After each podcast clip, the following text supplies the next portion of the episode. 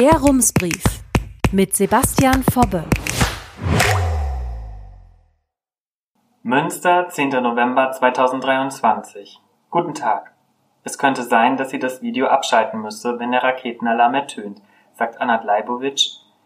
Sie ist Ratsfrau, Beauftragte für Internationales in Münsters Partnerstadt Rishon LeZion und am Mittwochabend in Münster im Rat per Video zugeschaltet. Die Frau im hellblauen Jackett sitzt an einem Tisch, hinter ihr sind zwei Flaggen zu sehen, eine israelische und eine mit dem Stadtwappen von Rishon LeZion. Leibowitsch berichtet über das, was sie in den letzten Wochen erlebt hat. Seit dem 7. Oktober ist kein Tag vergangen, an dem keine Raketen auf Rishon LeZion abgefeuert wurden, sagt sie. Achtmal, manchmal zehnmal am Tag heulen die Alarmsirenen. Seit mehr als 40 Jahren ist die Stadt 20 Kilometer südlich von Tel Aviv mit Münster verpartnert. Aber so etwas gab es noch nicht. In Rishon LeZion sind seit Kriegsbeginn über 50 Menschen im Krieg gestorben. Die Terrorgruppe Hamas habe allein 30 junge Menschen aus der Stadt bei einem Musikfestival im Süden Israels getötet, sagt Leibowitsch. Getötet? Sie korrigiert sich. Ermordet sei das richtige Wort. 16 Menschen aus der Stadt seien in den Gazastreifen verschleppt worden. Wie es den Geiseln gehe, ob sie überhaupt noch leben, das wissen niemand, sagt Anat Leibowitsch.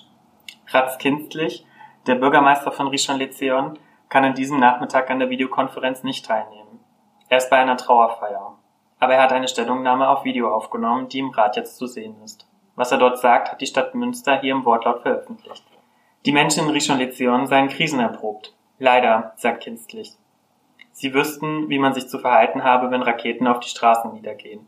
In Deckung gehen, Körper auf die Straße legen, die Hände auf den Hinterkopf pressen, aus dem Klassenzimmer rennen oder die Dusche verlassen und im Schutzbunker Zuflucht suchen. Die Hilfsbereitschaft sei groß, sagt Kratz kitzlig.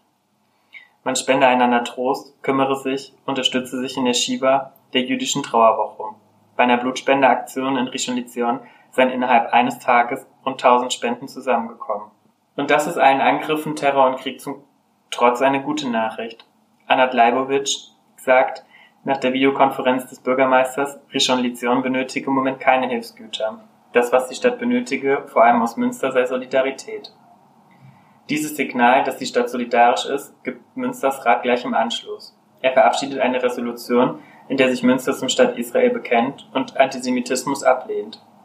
Eingebracht hat das Papier des Ratsbündnisses aus Grünen, SPD und Volt zusammen mit der CDU und der FDP-Fraktion.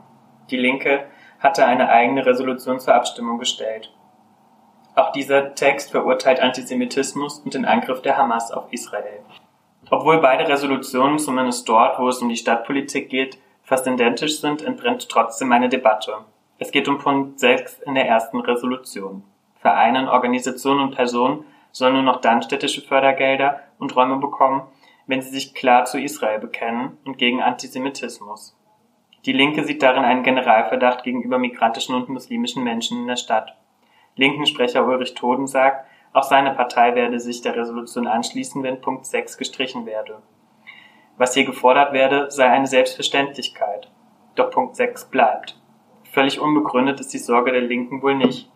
CDU-Fraktionschef Stefan Weber fordert, die Vereine sollten ihre Bekenntnisse schriftlich festhalten.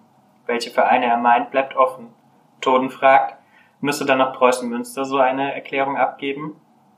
Brigitte Hasenjürgen, Ratsfrau der Grünen, widerspricht ebenfalls. Eine, Zitat, Gesinnungsprüfung, wie Stefan Weber sie fordert, sei mit dem besagten Punkt 6 nicht gemeint. Am Ende der Debatte fällt die Entscheidung einstimmig. Die Linke enthält sich. Herzliche Grüße, Sebastian Fobbe. Rums, neuer Journalismus für Münster. Jetzt abonnieren. rums.ms